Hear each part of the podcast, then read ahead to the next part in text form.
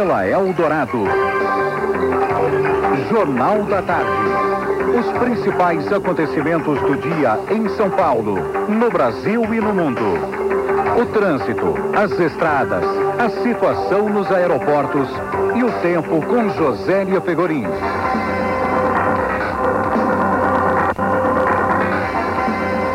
Uma hora, dois minutos, o Paquistão afirma que as provas dos Estados Unidos contra Bin Laden são evidentes para incriminar o terrorista. O destaque ao vivo dos Estados Unidos com a nossa correspondente Ivaniva Soler.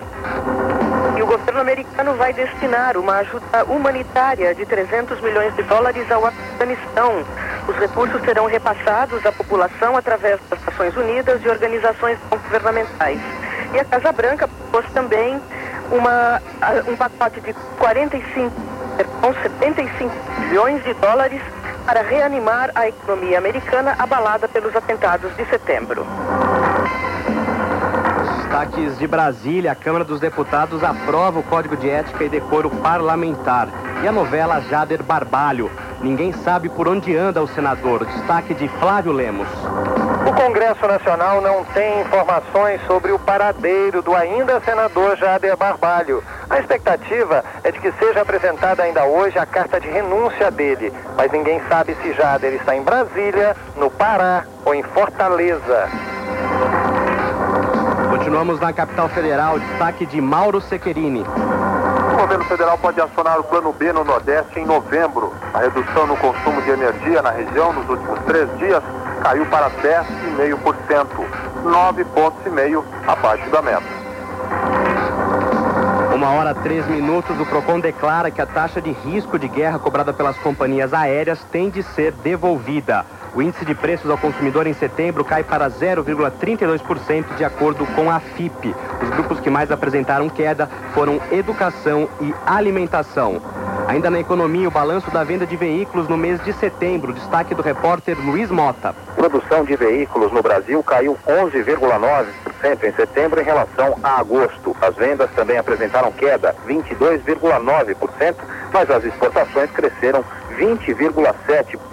As informações estão sendo divulgadas pela Anfábia. Uma hora, quatro minutos, uma comitiva de advogados, ministros e juízes brasileiros estão reunidos na OAB, aqui em São Paulo. Quem acompanha é a repórter Fabiana Novello. São Paulo poderá ter um projeto piloto de mediação. Segundo o presidente da Ordem dos Advogados, Carlos Miguel Aidá, a ideia é agilizar e baratear a justiça.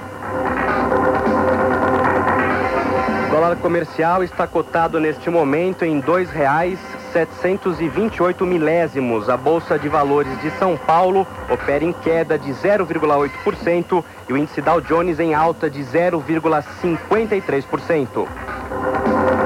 Uma hora cinco minutos, o Tribunal de Alçada, de Alçada Criminal rejeita a queixa-crime movida por Paulo Maluf contra a Rádio Eldorado. Destaque agora da Câmara Municipal e o relatório final da CPI do Paz. Cal Francisco. O relatório final da CPI do Paz, que acaba de ser aprovado aqui na Câmara Municipal de São Paulo, isenta o ex-prefeito Paulo Maluf de qualquer responsabilidade do possível desvio de perto de 2 bilhões de reais. Destaque do Rio de Janeiro, falando sobre o racionamento de energia da capital fluminense, Luiz André Ferreira. O governo do estado do Rio de Janeiro enviou ao presidente Fernando Henrique Cardoso um relatório que exige um tratamento diferenciado para o racionamento, caso ele venha a ser estendido ao período de verão. Isso por conta do aumento da população, em alguns municípios até 70% por causa dos turistas. Uma hora seis minutos e no rodízio municipal os carros de placas final 7 e 8 não podem circular no centro expandido da capital das 5 horas da tarde às 8 horas da noite. Hoje é quinta-feira, 4 de outubro de 2001. O Jornal da Tarde começa agora. Uma hora seis minutos.